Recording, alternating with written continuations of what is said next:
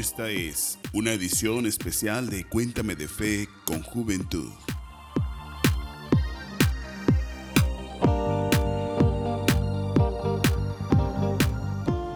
Hola, ¿qué tal? ¿Cómo están? Bendecido día tengan todos ustedes.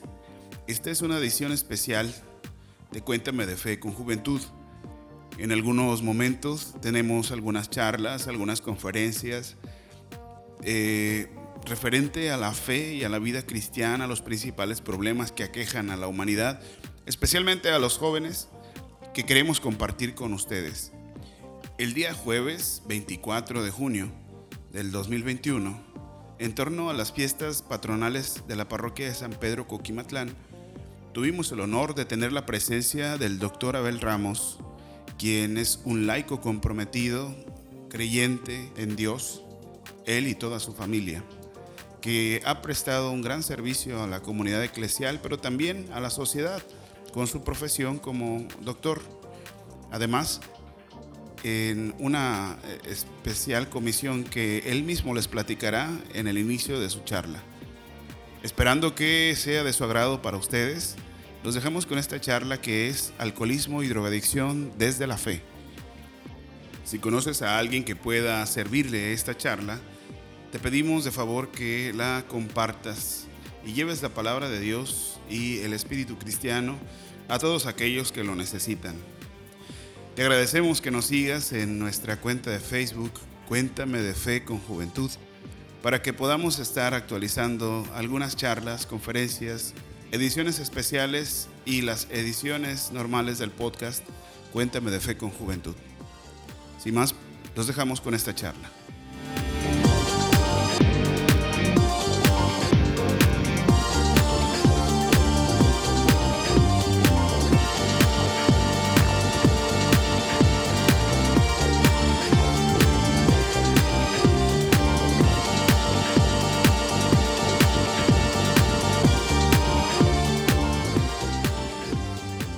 Buenas tardes a todos y a todas. Muchas gracias al Padre Juan José por la invitación. La verdad es que con muchísimo gusto lo hago, sobre todo aparte de que eh, eh, tengo 11 años trabajando en un área de salud mental, hablando de la institución donde yo laboro profesionalmente, pero también el conocimiento que, pues gracias a Dios, eh, la, la sabiduría viene de Él y el hecho de poder combinar lo científico con la fe eh, pues es un beneficio para el prójimo, es un beneficio para aquella persona que está sufriendo de estas enfermedades y también de la familia que, sufre la enfermedad de las adicciones.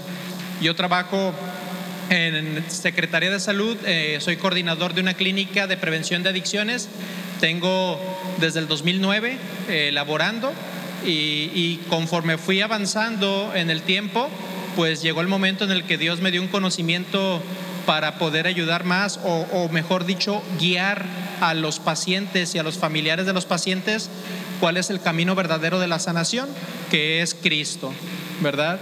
Eh, realmente cuando en la ciencia se inflama la, ciencia, eh, se le llama cientificismo, muchas veces se quiere medicalizar cualquier enfermedad.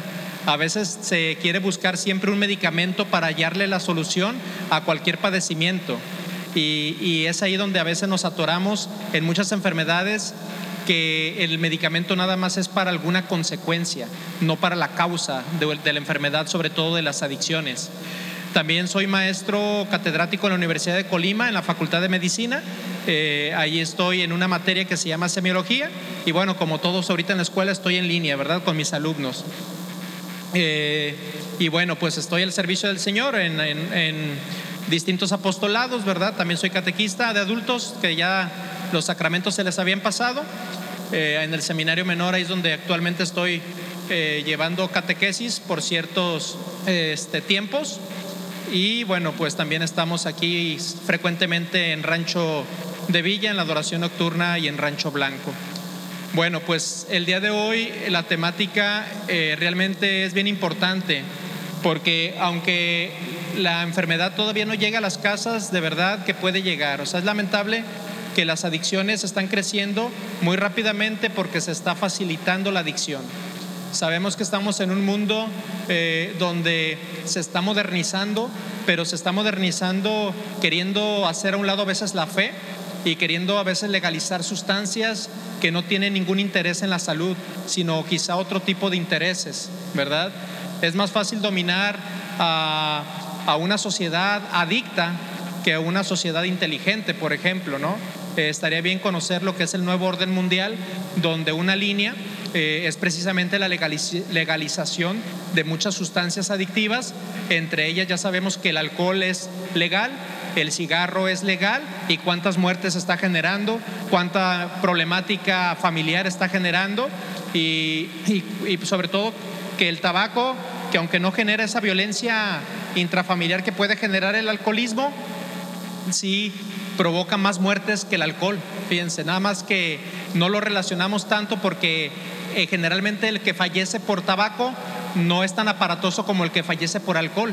El que fallece por alcohol a veces fue un accidente automovilístico o fue en una riña callejera o fue un suicidio o fue un homicidio, ¿verdad? Bajo los efectos del alcohol. Y en el tabaco generalmente es el infarto. Entonces estando en casa, ¡pum! De manera repentina se muere. Y, es por eso algunas diferencias que hay en estas sustancias adictivas, pero que aunque sean legales, no significa que no sean perjudiciales, no significa que sean saludables, no significa que, que no tiene que ver con la moralidad ni con la salud.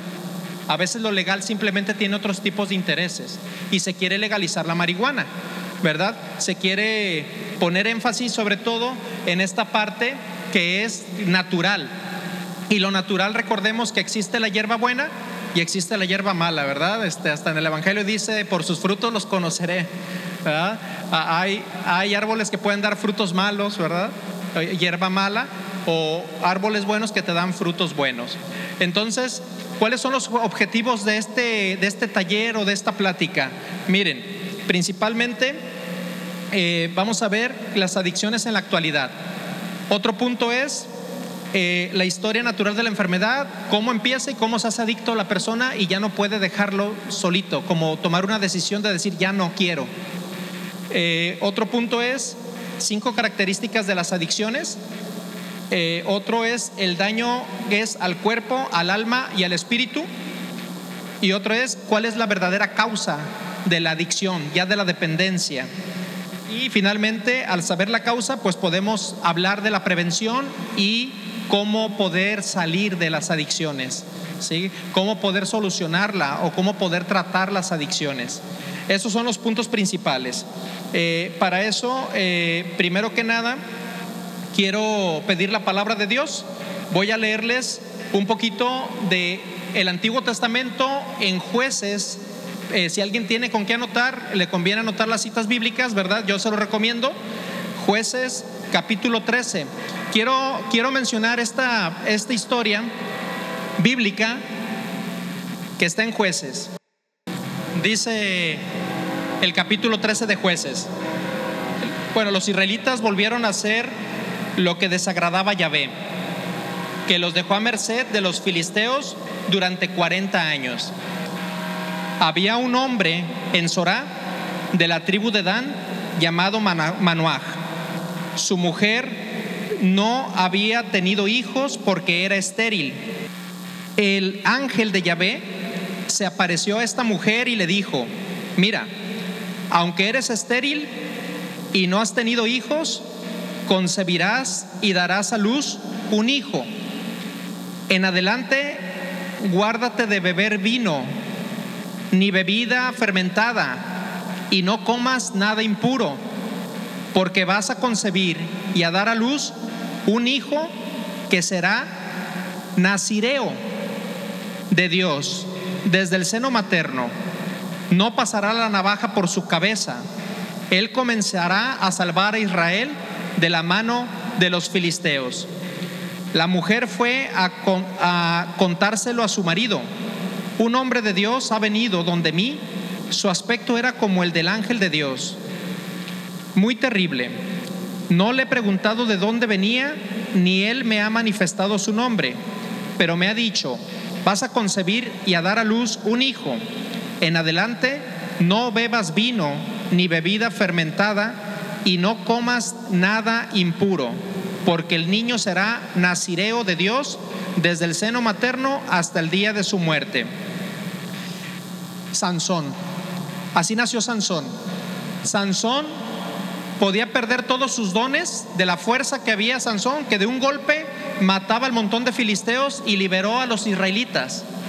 Pero tenía dos debilidades, Sansón. Si tomaba tantito vino o si le cortaban la cabellera.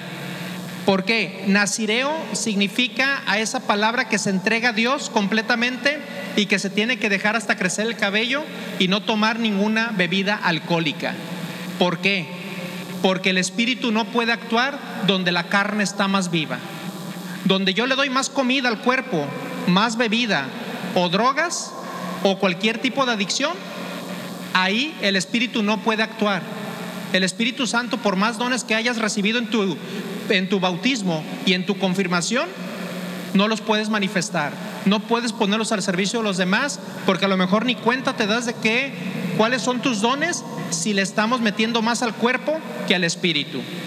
Y lo dice la palabra de Dios, como Sansón desde el vientre la mamá no podía tomar vino, porque todo lo que come la mamá va para el hijo, todo lo, que se alimenta la mamá va para ese bebé, ¿verdad? Entonces, después de esta palabra de Dios y comentarles que hay otras dos personas en la Biblia que podemos decir que son como Sansón, que no podían tomar ni una gota de alcohol para no perder todos sus dones. Uno de ellos es también el profeta Samuel. Cuando tengan oportunidad, lean Samuel 1 o la primera de Samuel, capítulo 1, versículo 11. La primera de Samuel, capítulo 1, versículo 11. Y él también ahí es nazireo, significa que tuvo que dejar crecer el cabello como Jesucristo, ¿sí? Y no podía tomar ni una gota de alcohol. De lo contrario, el Espíritu Santo no podía actuar y darle esos dones que tenía que recibir y ponerse al servicio del Señor. Y otro que estamos celebrando hoy, ¿a quién estamos celebrando hoy de los santos? ¿Alguien sabe? Ajá, yo creo que no tarda en llover, ¿verdad? Entonces, San Juan el Bautista, ¿qué se celebra hoy? Su nacimiento. Fíjense que de a un santo generalmente, ¿qué se, se le celebra? ¿El nacimiento o la muerte? ¿El momento de su muerte o el momento de su nacimiento? Fíjense que no. El momento de su muerte en la tierra y de su entrada al cielo porque es hasta el cierre de la vida de una persona cuando ya se ve la santidad que vivió la persona. Por eso dicen que a veces los últimos serán los primeros, ¿no? Alguien que andaba bien pecador, bien pecadora en sustancias, en el alcohol, y termina santificándose a lo mejor teniendo un cambio de vida total, entregándose a Dios. Por eso los santos, el día que ustedes escuchen que San Antonio de Padua, que San Pedro, que San Pablo, es ese día que murieron para el mundo, pero nacieron para la vida eterna en el cielo, en santidad. Fíjense, pero a San Juan el Bautista es de los únicos tres que se le celebra el nacimiento. Fíjense, que, porque es el profeta más grande. ¿Por qué es el profeta más grande? Porque fue el más cercano a Cristo. Porque ya fue el que preparó la venida. Seis meses de embarazo tenía su mamá cuando Cristo, pum, cuando concibió María, ¿verdad? A través del Espíritu Santo. A medio año se llevaban y eran primos hermanos aquí en la tierra, Jesucristo con San Juan el Bautista. Bueno, San Juan el Bautista, dice el Evangelio de San Lucas, no tomó vino, ni una gota, nada. ¿Sí? Por eso él se le celebra la santidad incluso desde, su nacimiento. Él fue purificado desde el vientre, desde el vientre de, de, Santa Isabel. ¿Sí? Su mamá también es santa. ¿Sí? que también era estéril, pero no hay nada imposible para Dios. Así como las adicciones, no hay nada imposible para Dios. Solo necesita la persona que ya es adicta pedirle a Dios. Si no lo pide, pues ¿cómo se le va a dar? Dios nos da la libertad, ¿verdad? Que ahorita vamos a ver un punto sobre la libertad. Entonces, si vemos en San Lucas, les voy a leer rápidamente San Lucas, que es mi colega, ¿sabían? San Lucas fue médico. Capítulo 1, versículo 15, para que lo tengan en mente también. Dice, no temas, Zacarías, porque tu petición ha sido escuchada. Isabel, tu mujer, te dará un hijo, a quien pondrás por nombre Juan. te llenará de gozo y alegría, y muchos se alegrarán de su nacimiento, porque será grande ante el Señor. No beberá vino ni licor, estará lleno de Espíritu Santo. Fíjense cómo inmediatamente después de que le dice, no tomará vino ni licor, estará lleno del Espíritu Santo. Así es inmediato. Ya desde el seno de su madre convertirá al Señor su Dios a muchos de los hijos de Israel e irá delante de él con el espíritu y el poder de Elías. Esa es palabra del Señor. Y en San Lucas también, el nuestro mismo Señor Jesucristo se lo dice, lo repite, más adelantito, eh, para que lo tengan en mente, en San Lucas capítulo 7, versículo 33. Vámonos al capítulo 7, versículo 33. Dice Jesús, juzgando a su generación, ¿Con quién podré comparar a los hombres de esta generación? ¿A quién se parecen? Se parecen a los chiquillos que están sentados en la plaza y se gritan unos a otros. Os hemos tocado la flauta, pero no habéis bailado. Os hemos entonado, en, dice aquí esta versión, endechas, pero no habéis llorado. Porque resulta que ha venido Juan el Bautista, que no comía pan ni bebía vino, y decís, está endemoniado. Ha venido el Hijo del Hombre que come y bebe y decís, ahí tenéis un comilón y un borracho, amigo de publicanos y pecadores. Palabra del Señor. Como Jesucristo repite, ¿verdad? Este, él en su conocimiento, en su sabiduría, sabía que Juan el Bautista ni, le entraba las comilonas con el pan, ni le entraba al vino y estaba lleno del Espíritu Santo San Juan. Por eso el día de hoy estamos celebrando a San Juan el Bautista desde su día del nacimiento. El otro nacimiento que celebramos, por supuesto, es el de Jesucristo, el 25 de diciembre, y el otro nacimiento que celebramos es el de la Virgen María, ¿sí? Que es en, ¿alguien recuerda? 8 de septiembre, así es. Muy bien. ¿Qué adicciones tenemos actualmente en el mundo?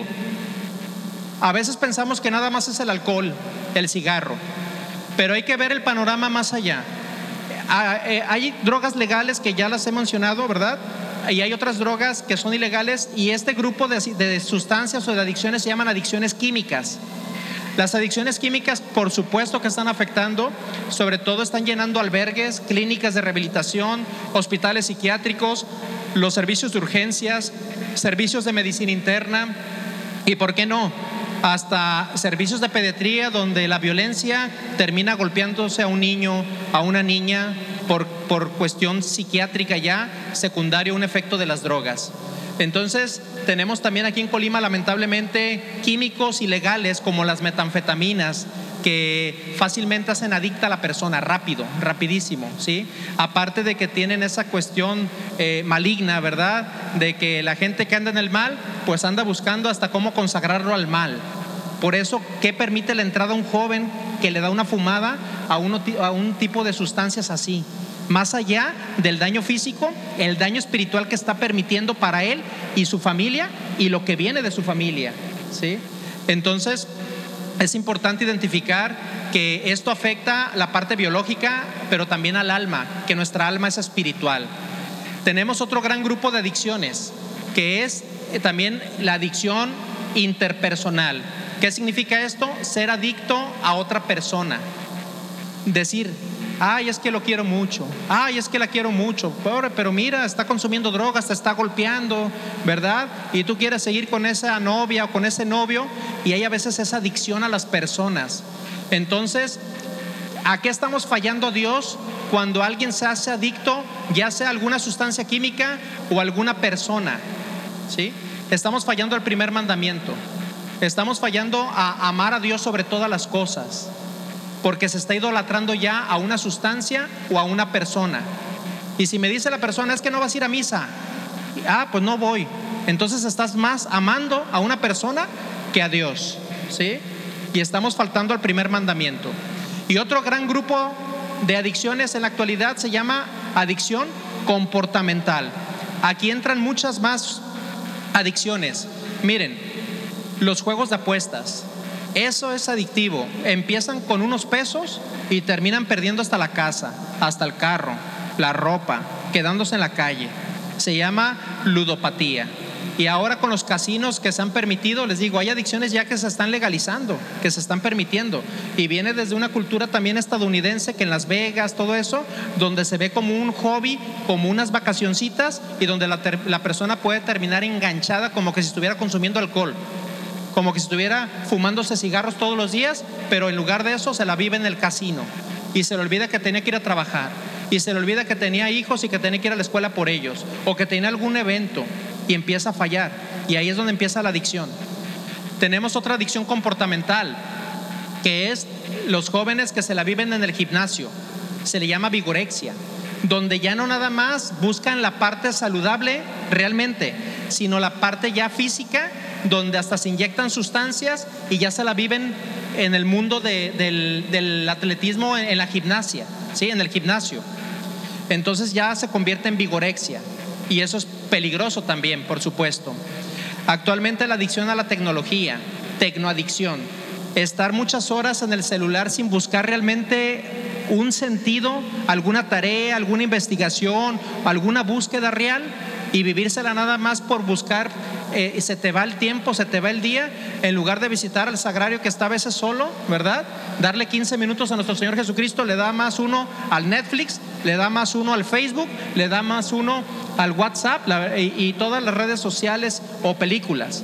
¿Cuánto te aguantas sentado viendo una película? Hasta tres horas, y la de Titanic, ¿verdad? Y, no, y uno está atento pero a veces tres horas en la iglesia y empieza uno a moverse más así de repente, ¿no? Entonces, ¿qué es lo que jala más? ¿Sí? Pues es que hay algo importante, fíjense, el cuerpo empieza a jalar el placer y empieza a ocultar el daño que se le hace al alma. Y uno no se da cuenta, porque uno empieza a vivir con la parte de lo que yo siento, dónde estoy a gusto. Y una verdad incómoda de cualquier adicción es que causa placer. Ese es un gran detalle porque muchos jóvenes se enganchan y no lo dejan luego, luego. Pues porque no le dolió, porque no, le, no se sintió que le picara, que, que le quemara, ¿no? A lo mejor se sintieron, hasta se rieron, bailaron, estuvieron contentos, ¿verdad? Y entonces con eso se queda lamentablemente muchas veces la persona, con lo que sentía en ese momento. Eso se le llama dopamina en el cerebro. Y eso es como actúa cualquier sustancia adictiva, llámese química, llámese interpersonal o llámese comportamental. También hay adictos a la sexualidad, ¿sí? También. Entonces hay diferentes tipos de comportamientos adictivos. Hay otros que son adictos a los compras, compradores compulsivos. Llenan la casa de cosas, ya tienen un cuarto lleno de más de pues de tiliches, ¿verdad? Porque para algún día lo voy a usar. O lleno de ropa por si me pongo esa camisa cuando delgase o montón de bolsas, ¿sí? Una para cuando vaya una fiesta y para la otra, y va uno a la fiesta ahí de vez en cuando, y menos ahorita, ¿verdad? Con estos tiempos de pandemia. Entonces hay que identificar las conductas adictivas, por supuesto. Eh, y bueno, pues esas son las adicciones en la actualidad. Ahora bien, el segundo punto es, ¿por qué se hace adicta a la persona? cómo una persona de probar termina esclavizada. ¿En qué momento se pierde esa fuerza de voluntad? Es una línea bien delgada. Y más bien, ya es una manifestación la que nos va a decir que ya la persona ya está adicta a lo que sea. ¿Sí? En el caso de las sustancias químicas, hay un síndrome que se llama síndrome de abstinencia, donde si la persona deja de consumir, se siente mal se siente incómoda y entonces se va a sentir bien hasta que vuelva a probar lo que estaba probando. Lo mismo en, el comportamiento. Yo me siento mal si no me voy, por ejemplo, al gimnasio. Y ahí voy. Y hay gimnasios habían de 24 horas. Ya. Ya paga la mensualidad, 500, 600 pesos y 24 horas puede estar uno. Es saludable, pero la vigorexia no. El vivírsela ahí perdiendo ya eh, funciones que tienes que hacer en casa, funciones en tu trabajo, en tu escuela, ya es adictivo, ¿sí? Y lo mismo cualquier otro comportamiento. Entonces, alguien que empieza tomando una cervecita, pues tranquilamente puede pasársela bien si es un adulto con su hígado bien, que no toma medicamentos y donde deja pasar una hora para que se metabolice una copita pequeña o una cerveza de 355 mililitros. Una hora tiene que pasar para que el hígado metabolice, pero uno se toma la primera por la sed, ¿no? Y la otra dicen una es ninguna y dos es una. Y así se la avienta uno rápido, ¿no? Y, en las fiestas el mexicano, eh, la personalidad del mexicano para tomar es episódica explosiva. Si tú le preguntas a un joven que toma alcohol, que si es alcohólico, inmediatamente lo va a negar. Dice, no, yo no soy alcohólico, yo nada más tomo el fin de semana, ¿sí? Pero todos los viernes o todos los sábados. Y ese día hasta acabarse el cartón, ¿sí? Entonces, ese es un problema. Somos episódicos explosivos. Yo ya dejé eso, ¿verdad? Eh, por ejemplo, e, en el caso personal, yo decidí ya no volver a tomar ninguna gota de alcohol sin llegar al alcoholismo, por supuesto. Fue una decisión personal, por ejemplo, ¿sí? Pero es difícil que alguien quiera dejar el alcohol cuando ya lo probó y porque se justifica diciendo es que yo de vez en cuando. El problema es que el abuso del alcohol es ese, de vez en cuando, cuando se exceden de sustancia o cuando tienen una riña en la casa, se acabaron el dinero de la quincena, tuvieron un accidente eh, o hubo alguna situación difícil allí, eh, eso, un problema legal con la, con la policía, ya es abuso. Esa persona tiene que estar bien alerta en el alcohol porque puede pasar al alcoholismo en cualquier rato. Entonces, eh, en ese momento ya decimos que la persona está en un trastorno por abuso del consumo del alcohol. Eh, la única sustancia que se permite cierta cantidad es el alcohol para un mayor de edad que está sano o que está sana. Tres bebidas estándar, por ejemplo, para una mujer, que estamos hablando de tres cervezas pequeñas, no caguamas, ¿va?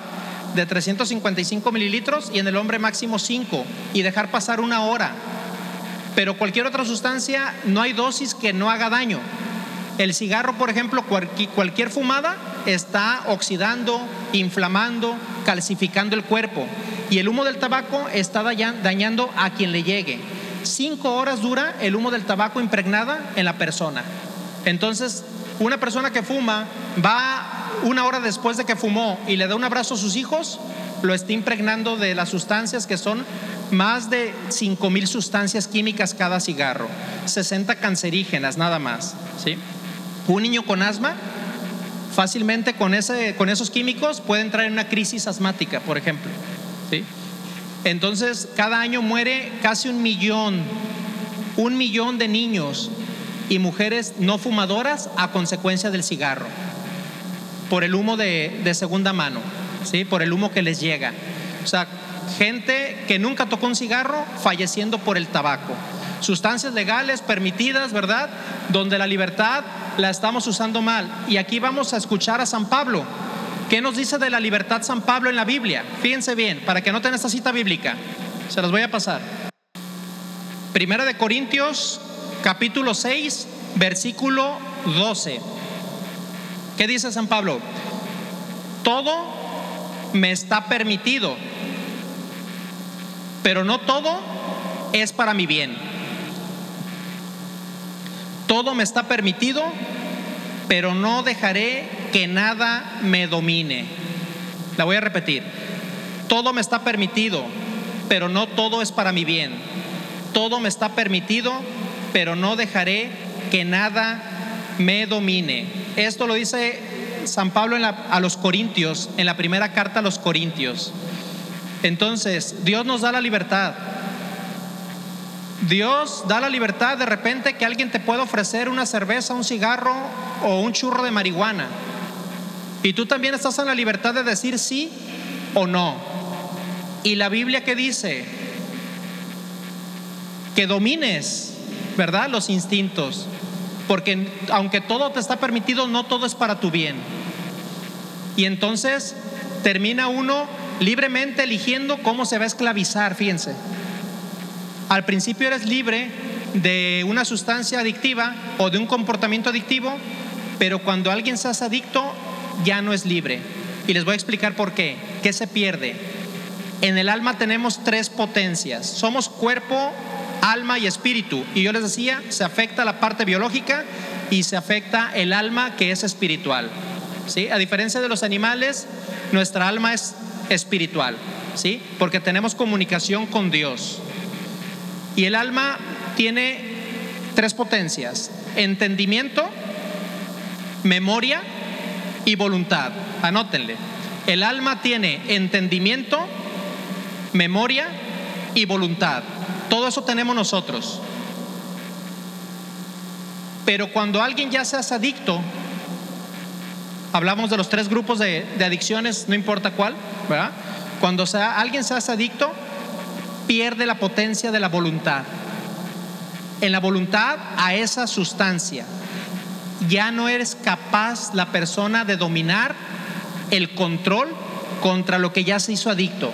Es decir, en ese momento la potencia de la voluntad del alma de la persona ante esa cuestión, específicamente a lo que se hizo esclavo, ya no puede fácilmente decir siempre no, ya no quiero, sino que puede ser un navegar de meses, años o incluso hasta la muerte si no le pide la ayuda a Dios, que es la verdadera solución de alguien que ya es adicto. Porque la adicción es aquí donde les, quiero decir cuáles son las cinco características de las adicciones. Una característica de las adicciones es que es dominante. Estamos hablando ya de la adicción. Es dominante porque la persona le da prioridad a su adicción.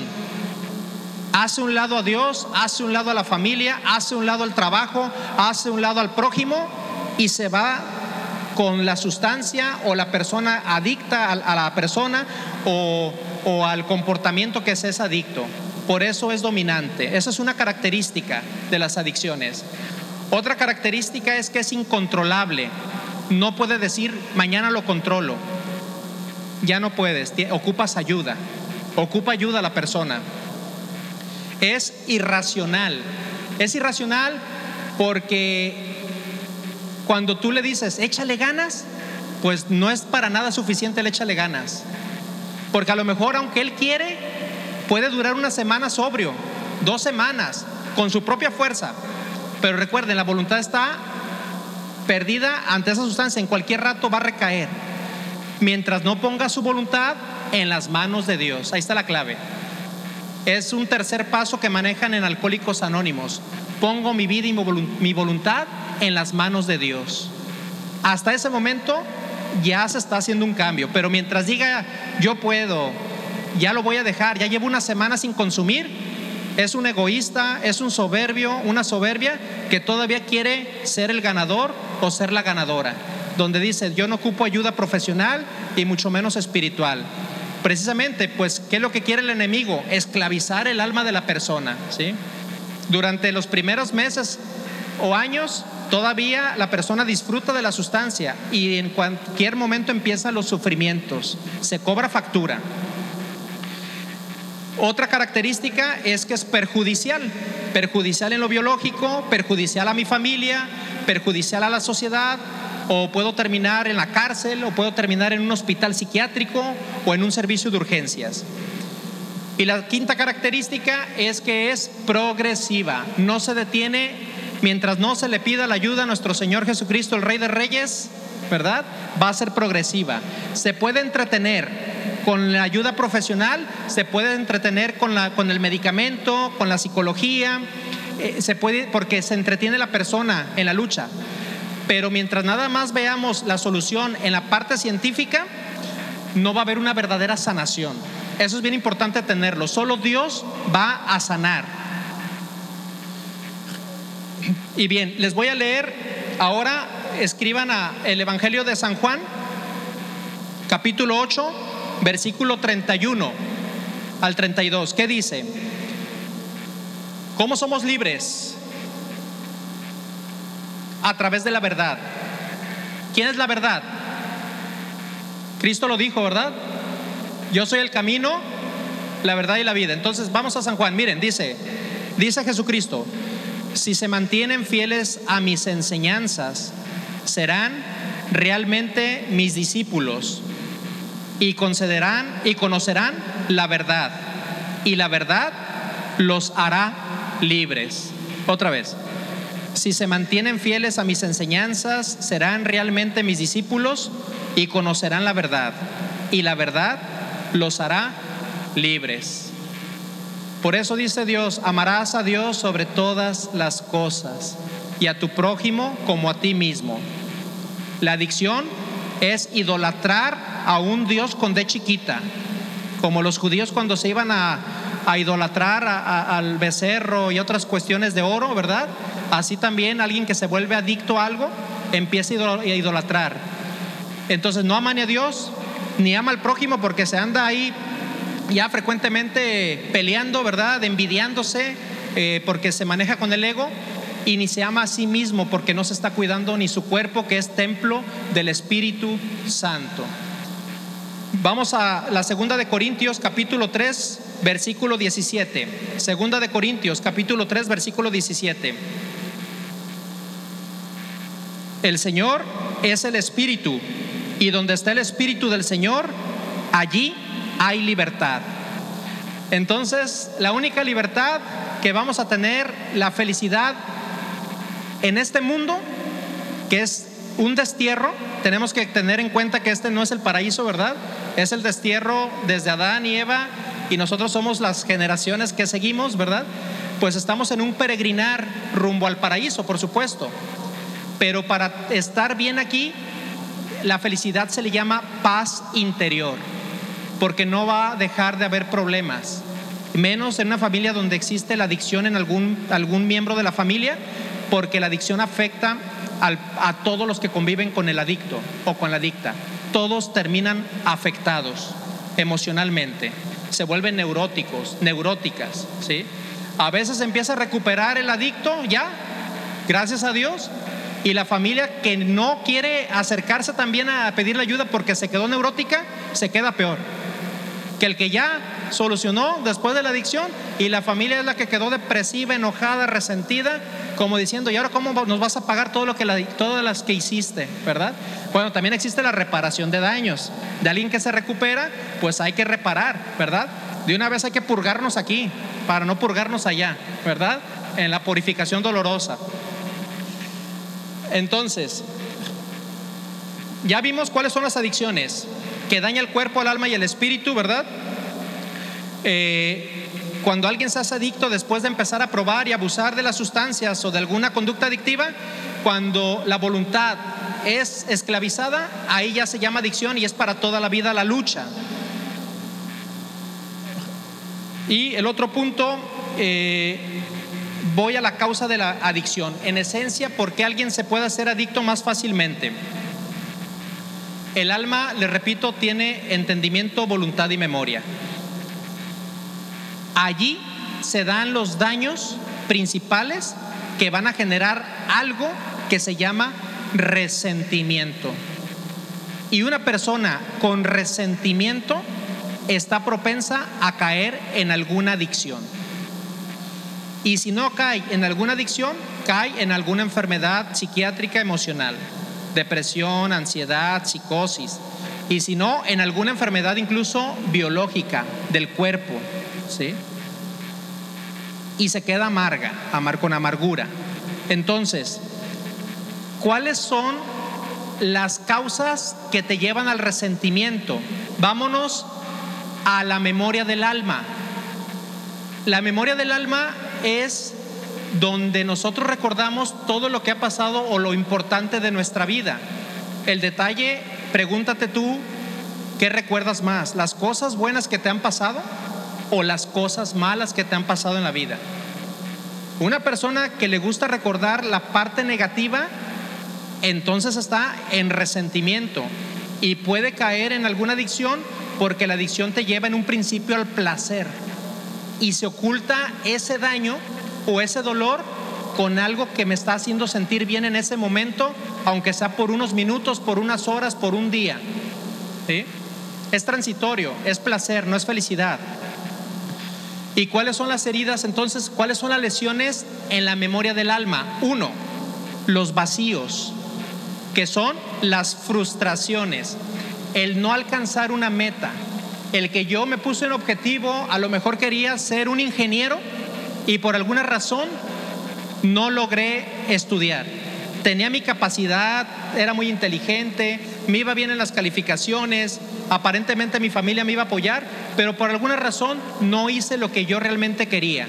Quedó frustrado o quedó frustrada la persona y entonces quedó con un vacío. Esa puede ser una lesión en el alma que lleva al resentimiento. A mayor nivel, vámonos ahora a las deficiencias del alma en la memoria, que es deficiencias materiales económicas desde la infancia, pobreza, que la persona no acepte su estatus de vida, que envidie a alguien que tiene más dinero que yo y que no acepte que yo tuve que compartir los frijoles y el arroz con mis hermanos, que porque éramos 10, que porque éramos 12. Eso puede generar un resentimiento donde decir, yo cuando crezca voy a hacer mucho dinero, pero crece con resentimiento, ni siquiera con amor, diciéndole, pues gracias Dios por la vida. Hasta se enoja uno con Dios, oye, échale más a la cartera, Señor. ¿Sí? O sea, queremos exigir a Dios a nuestra manera y no aceptar la voluntad de Dios en nuestra vida para alguna misión. Entonces la persona puede terminar alcoholizándose, fumando, con churros de marihuana o en los casinos o en lugares, este, gracias, que son que, son este, adictivos, ¿sí? Y otra deficiencia más fuerte es la de papá y la de mamá, donde hubo ausencia de los papás o del papá o de la mamá, donde ahorita en la actualidad tenemos muchos niños huérfanos de padres vivos, porque simplemente están ausentes de casa, porque simplemente están trabajando mucho y esa es otra adicción que se me pasaba decirles, el workaholic, el adicto al trabajo donde ya uno, un trabajo no es suficiente, le busca otro y otro y otro, y la familia como pueda, ahí les va, ¿no?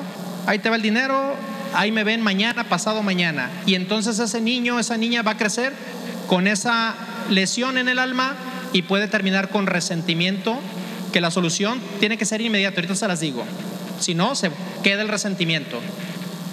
Y también pues la pérdida del papá o de la mamá, huérfanos realmente, ¿verdad? O los divorcios con violencia sobre todo, pues también pueden generar daños y que ese joven termine buscando alguna, alguna conducta placentera. Y el tercer daño de la memoria, del alma, son las heridas, que está la herida psicológica. La lengua puede ser mortal. En unos segundos puedes dejar a la persona lesionada para toda la vida. Eres una buena para nada, por ejemplo, ¿sí?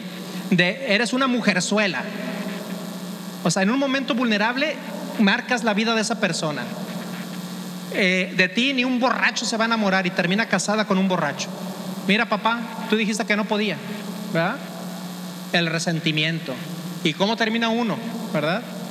Entonces, también está la herida física, los golpes, donde a lo mejor yo tenía tantos problemas que en lugar de corregir a mis hijos me desahogaba con ellos. ¿Sí? Y la otra es la herida sexual. Intentos de abuso o abusos que se quedan callados por pena, por vergüenza. Ese es un gran error en las heridas del alma, que la persona se quede callada y no las confiesa al Padre tiene que salir, porque la sanación, la sanación empieza primero identificándolas. Por eso se las estoy diciendo despacito, porque ustedes tienen que identificar qué lesiones pudieran tener cada uno de ustedes en esas diferentes partes de la memoria del alma. Entonces tiene que salir por la boca o por la escritura o por los ojos llorándolos. Hay que llorar los pecados, hay que llorar los errores. Gracias. Listo. Como me vio sin cubrebocas. Muy bien. Hay que hacerse como niños, ¿verdad? ¿Se acuerdan? Para entrar. Y las heridas en la voluntad del alma. Uno, sobornos. Te intentaron sobornar a lo mejor. O te sobornaron para conseguir algún puesto. Y otro, las traiciones.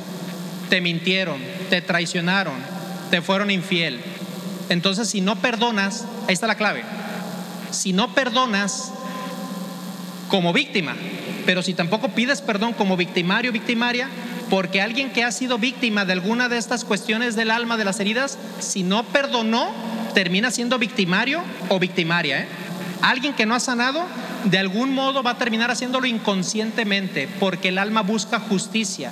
Dice Santa Catalina de Siena, el alma busca amar a Dios, es todo. Es todo. El alma busca amar a Dios y cuando no ama a Dios, empieza a amar de manera desordenada o amarse a sí misma de manera desordenada. Entonces este es nuestro objetivo, Cristo. Si yo amo a Dios, por más que me ofrezcan los dioses de las sustancias con D chiquita, esos placeres, yo tengo que dominar mi cuerpo como lo dijo también en las cartas San Pablo. ¿Sí? Todo me está permitido, pero no todo es para mi bien. Y eso está este, muy claro. Entonces, ¿qué sucede? Hay que perdonar. Y una persona que no perdona, hay unas características de esas personas. Fíjense. Número uno, termina atada al pasado, recordando y recordando lo que le hicieron. Y le da mucho poder a esas personas porque las está recuerda y recuerda simplemente. Es más, la tienen dominada porque no va a la fiesta si va esa persona. Entonces ya depende de esa persona si voy aquí, si voy allá o no. ¿Sí? Otro punto, se vuelve negativa, la amargura ve puras cosas negativas, escribe en piedra las cosas malas que le pasan en la vida para que queden bien grabadas y las cosas buenas en arenita y para que se me olvide. Y sigue recordando más lo negativo que lo positivo. Otra manifestación es que falsifica la realidad. Siempre ve cosas malas en una persona que le hizo daño, aunque nadie es tan malo como para no tener algún, alguna buena actitud o algún, algún don. A lo mejor la persona se le olvidó que le hizo daño y el resentimiento quedó, el veneno quedó en uno, ¿sí? Y la otra persona ni en cuenta ya. Y otro punto, se manifiesta físicamente ese resentimiento con la enfermedad psiquiátrica o corporal. Y ahí están las adicciones. Por eso, esa es la principal línea de riesgo de alguien que se hace adicto, es el que está resentido en la vida. Si vamos a la ciencia y preguntan, ¿cuál es la causa de la adicción? Van a venir causas de inicio del consumo, nada más, como curiosidad, como invitación de los amigos, invitación de las amistades, pues, ¿verdad? A una sustancia, como para romper el ocio. Pero en sí, la persona que ya pronto se puede hacer adicta, que no domina lo que probó, es el resentido es la resentida con la vida, con las personas, con las instituciones o con Dios. Porque hay quien está resentida con Dios. Hasta se va de la iglesia, ¿verdad? Y está en el perdón la solución. Porque en el Padre nuestro que decimos, perdónanos como también nosotros perdonamos a los que nos ofenden. Y se lo estamos asegurando Dios. Perdónanos como nosotros también perdonamos a los que nos ofenden. ¿Qué tan real es eso? ¿Realmente perdono a los demás? Y bueno, ¿qué hay de la medicina? La medicina en las adicciones va a ayudar a las consecuencias físicas de las adicciones, pero la esencia de la adicción está en el alma, en el espíritu. Ahí está la causa. La psicología va a acompañar y va a ayudar en algunas conductas por un tiempo, pero yo dije, la enfermedad de la adicción es progresiva, tiene que acompañarse toda la vida. Por lo tanto, se tiene que integrar la persona a un grupo donde se toquen los 12 pasos de Alcohólicos Anónimos. Porque esos 12 pasos, el Creador, ¿saben quién es? Dios. Dios. Y los cofundadores son Bill y Bob. Son personas que son instrumentos, pero nada, nada creamos sin Dios. ¿eh? O sea, los méritos por más aplausos y reconocimientos que podamos tener es para el ego. Pero es Dios quien permite a través de las personas que llegue el mensaje. Y son esos 12 pasos. Y el primer paso se llama rendición ante Dios, de rodillas si se puede. Que la persona quite la soberbia de decir, ya estuvo, acepto que no puedo. Ya fueron con un montón de médicos, ya fueron con un montón de psicólogos, y peor tantito, fueron con charlatanes, brujos eh, y demás, ¿verdad? Donde abrieron la puerta al enemigo, peor tantito. Entonces, ya no nada más es la adicción, ahora son otros más demonios que, que entraron y es una lucha más fuerte, ¿verdad? Y la psicología te acompaña por un año a lo mejor, ¿no? Y los grupos te acompañan toda la vida, porque están abiertos esos grupos de los 12 pasos, donde se nos respeta ser católico, ¿sí? Donde tú vas sabiendo que allí el Dios que mencionan es Cristo y que hay que recordar que nuestro Dios es rey, pero también hay que recordar, como dice Santa Catalina de Sienas, que nuestro rey tiene corona de espinas, para no sentir nosotros que ya no nos va a pasar nada, por recuperarnos. Los problemas van a seguir, pero es diferente estar de la mano de Dios a estar sin Dios. Por eso estamos en un destierro, ¿verdad? Y no hay paraíso sin cruz, sin desierto. Hay que pasar el desierto todos, ¿verdad? Ahora bien, les voy a leer rápidamente Alcohólicos Anónimos con los 12 pasos, al igual que Neuróticos Anónimos, Tragones Anónimos, también es una adicción a la tragonería. El comerle duro al pan, aguas este, al azúcar, se llama carbodroga, tanta azúcar. Dice, vamos a, leer cómo fue la rendición de Bill, en qué momento Dios se manifestó en él, Dios. Él no creía, ¿eh? Pues él creía en el alcohol, ¿sí? Y a sus 39 años de edad cayó de rodillas, a sus 39. Yo a los 37, tantito antes. Muy bien. Dice, en su impotencia y desesperación, Bill gritó, haré cualquier cosa, cualquier cosa en absoluto. Había alcanzado un punto de, de desinfle total, tocó fondo, extremo, un estado de rendición completa, absoluta. Y así sin fe, esperanza, gritó, si hay un Dios, que se manifieste. Eso lo dijo de todo corazón ya. Lo que sucedió a continuación fue electrizante. De pronto, mi cuarto resplandeció con una indescriptible luz blanca. Se apoderó de mí un éxtasis más allá de toda descripción. Toda la alegría que había conocido era tenue en comparación con esto. La luz, el éxtasis, durante un tiempo no estuve consciente de nada más. Luego, visto con los ojos de la mente, estaba ahí una montaña y yo estaba de pie en su cumbre, en donde soplaba un gran viento, que no era de aire, sino de espíritu, con una fuerza grande y pura, soplaba a través de mí. Entonces llegó el pensamiento resplandeciente, eres un hombre libre. No sé en absoluto cuánto tiempo permanecí en este estado, pero por último la luz y el éxtasis descendieron gradualmente y de nuevo vi la pared de mi cuarto. Al estar más calmado, me embargó una gran paz, acompañada de una sensación difícil de describir. Llegué a estar gradualmente consciente de una presencia que parecía un verdadero mar de espíritu vivo.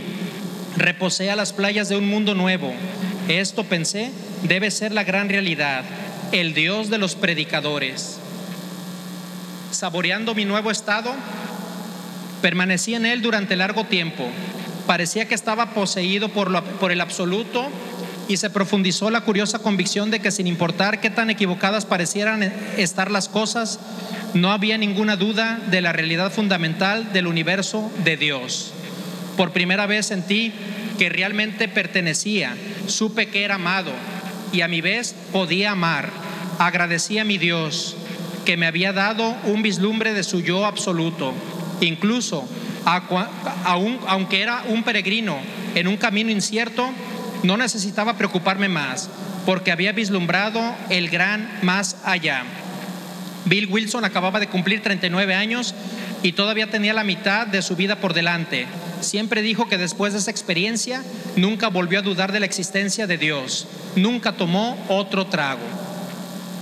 Así inició doble A con la, Dios. Está documentado en un libro de la vida de un borrachito. ¿Sí? Busquen la vida de alguien que se está buscando llevar a los altares a la santidad. Se quedaba tirado en las banquetas de borracho y cerró su vida en santidad. Matt Talbot. Matt, M-A-T-T y Talbot, con T. T-A-L-B-O-T, Talbot. Es aquí donde vemos que es el Espíritu de Dios el que vuelve a dar vida. Porque el adicto, mientras está activo, está muerto. Como el pescado con los ojos abiertos, pero ya muerto. ¿Sí? Espiritualmente morimos. Así lo dice la Biblia. Les voy a leer. En Romanos capítulo 8, versículo 13, para que lo anoten. Porque si vivís conforme a la carne, moriréis. Mas si por el Espíritu hacéis morir las obras de la carne, viviréis. Y también en la carta de Santiago, no recuerdo ahorita el capítulo, dice, una fe sin obras está muerta. Alguien que está en las adicciones bien activo y dice, yo creo en Dios, son las obras las que marcan, no lo que dice uno con la lengua, ¿sí? Pero es el espíritu el que vuelve a tomar la voluntad que estaba perdida, que estaba esclavizada. Y el primer paso es rendirse ante Dios y pedir la ayuda. Por eso no se puede ayudar a un adicto que no quiere la ayuda. Es triste. ¿Qué podemos hacer por alguien que está esclavizado y no quiere la ayuda? Porque el mejor tratamiento para quitar esa soberbia, ¿saben cuál es? El dolor, lamentablemente. Que sufra algo esa persona y diga hasta aquí. Y a veces son pérdidas fallecimientos en la familia de un ser querido, donde dice, ya me di cuenta de lo que estoy haciendo. ¿Sí? Entonces, el primer paso es rendirse ante Dios. El segundo es saber que Dios es el que va a regresar el sano juicio. Y el tercero es decir, Dios, te entrego mi voluntad y mi vida en tus manos. Y el cuarto paso, ¿saben cuál es? Hacer el minucioso examen de todas las lesiones del alma que vimos ahorita dentro de la memoria y dentro de la voluntad del alma. ¿Para qué? para confesárselas al sacerdote. le vamos a dar mucha chamba al padre Juan José, ¿verdad? Para que nos programe a todos la confesión. Quisiera cerrar por último, si, si alguien quiere dar tantito de su testimonio, adelante, ¿eh? este, de que sí se puede de la mano de Dios, pero que es una lucha constante y no hay que alejarnos de Dios, ¿verdad? Buenas noches. Ah, mi nombre es Catarino, soy alcohólico, drogadicto, enfermo emocional. Ah, para gloria de Dios ya tengo cinco meses sobrio sin probar ni sustancia ni alcohol, de la cual duré 12 años ah, perdido. Desde, empecé con la marihuana en el barrio con mis amigos, eh, pues para quedar bien y ser la onda. por rayos, error. Desde, fui en otro nivel más alto, luego poner un poco agresivo y a querer pelear con los demás y a tomar una posición negativa. Después, al 2000, ¿qué será? 2009 probé el cristal. Un amigo que se llama Juan en el trabajo en Estados Unidos me vio todo cansado por tres trabajos que tenía y se acercó y me dijo, ¿te quieres aliviar? Y yo, ¿cómo? Sí, pues te veo bien madreado. A ver, ánimo.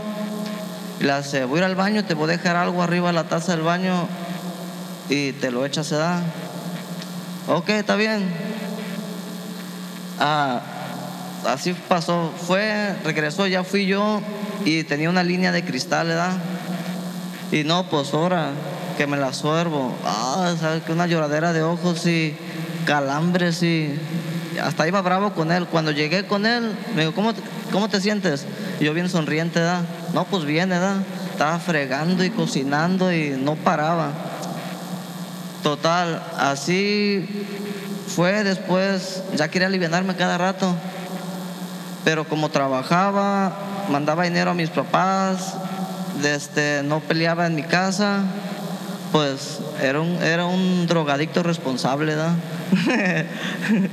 o sea, este, no, todo bien, no hay problema. Pero pasaron dos, tres años más, la borrachera, ya de lunes a domingo, iba a trabajar, ya tenía mi cerveza en mi carro, traía marihuana, traía cristal conmigo, o sea, ya era un bote de basura total. empecé a tener problemas en mi trabajo, empecé a tener problemas en mi casa. O sea, era un drogadicto borracho responsable porque trabajaba, aportaba dinero y todavía no tenía problemas con mi familia. De repente me empezó a entrar un mal genio y ya empecé a explotar con mis hermanos al, al punto de golpearlos, con mi mamá, con mi papá. No los golpeaba ni nada de eso, pero les respondía mal o no quería hacer los mandados. Ya lo único que quería era, era trabajar, llegar a mi casa, meterme en mi cuarto a drogar, ¿verdad? Ya no ni comía ni nada, ya era un gancho con rompa. ¿ah?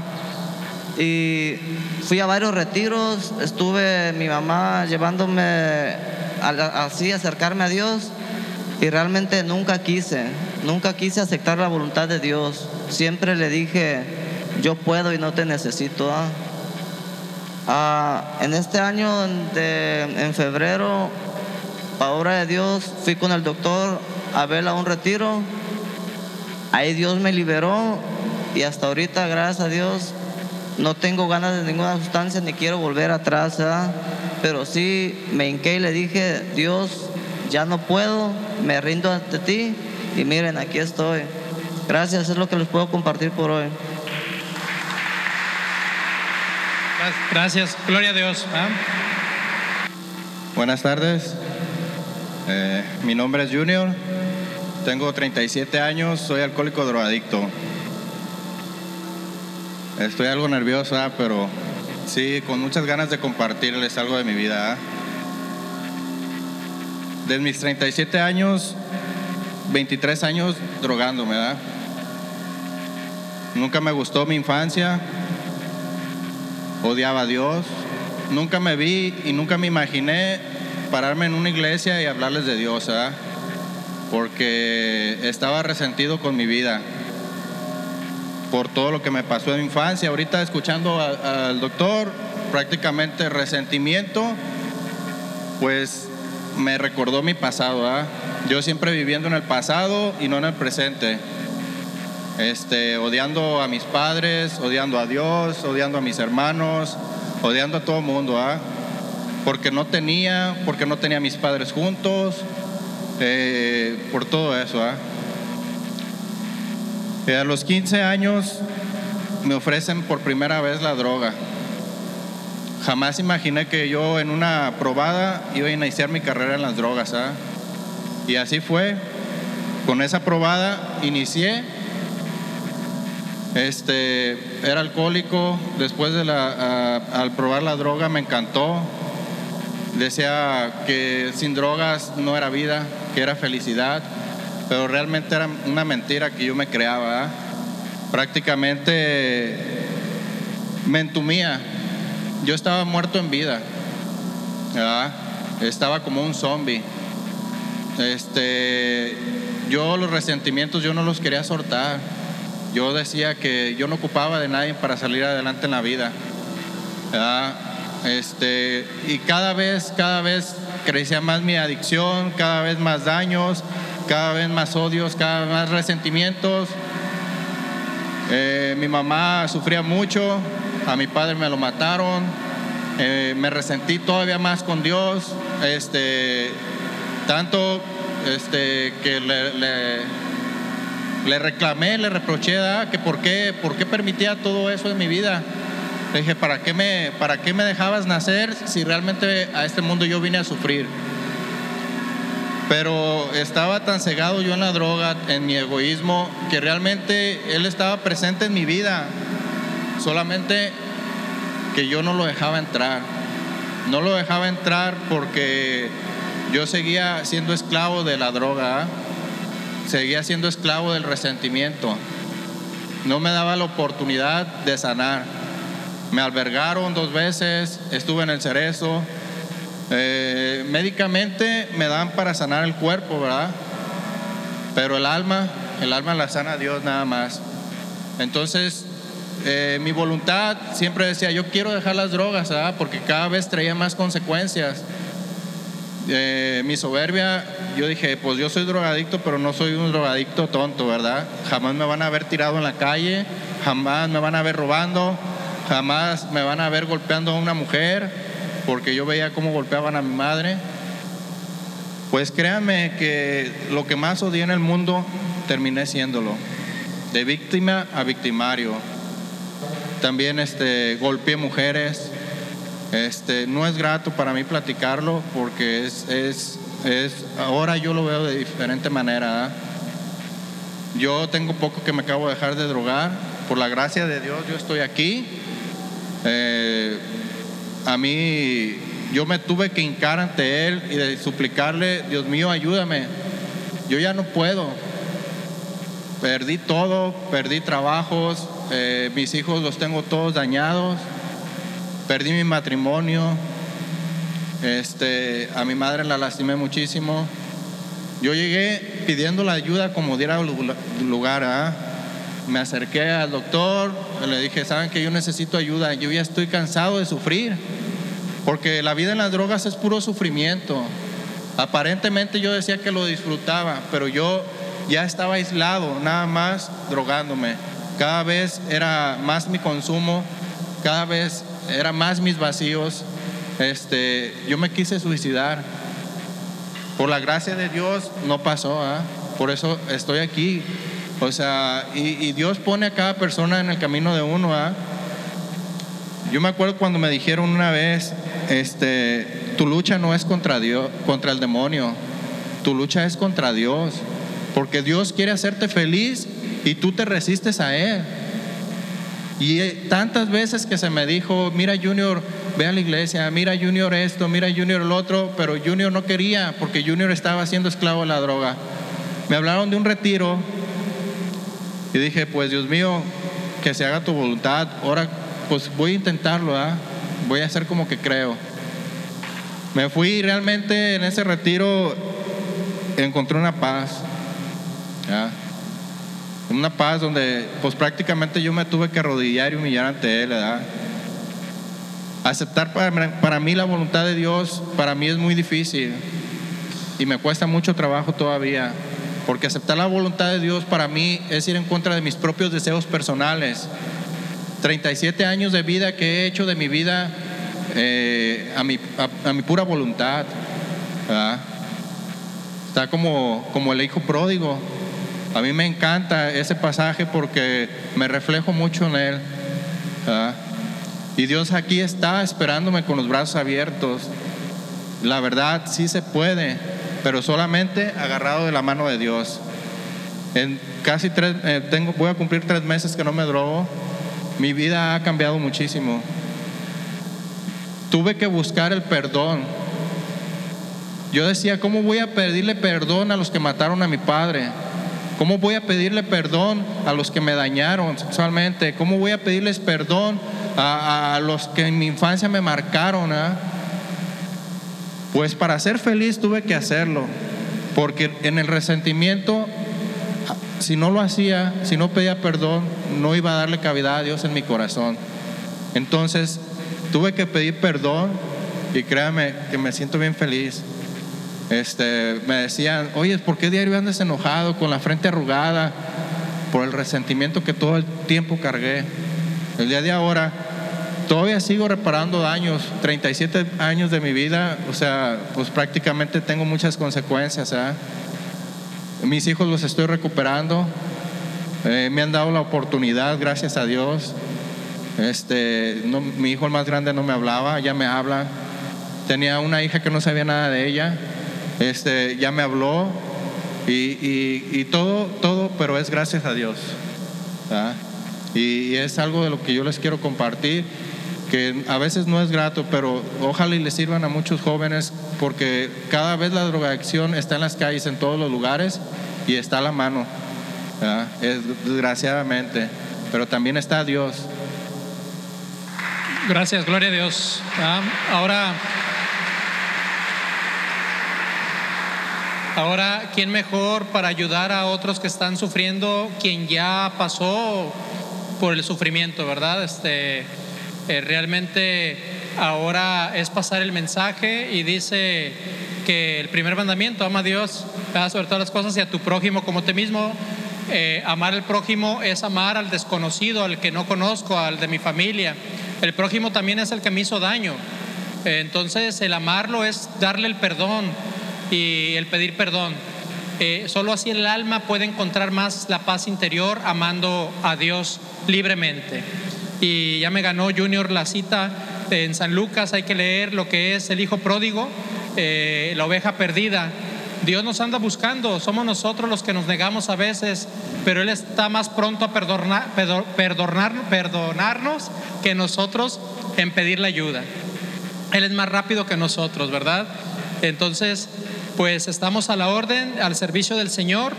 Eh, y bueno, pues yo creo que les pido para Cristo nuestro Señor un aplauso, que Él es el Rey de Reyes. Esto fue Cuéntame de Fe con Juventud.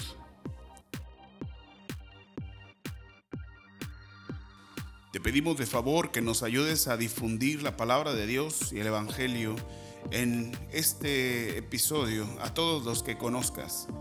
No te olvides dejar tus comentarios en nuestra página de Facebook, Cuéntame de Fe con Juventud. Te esperamos para la próxima y que Dios te bendiga.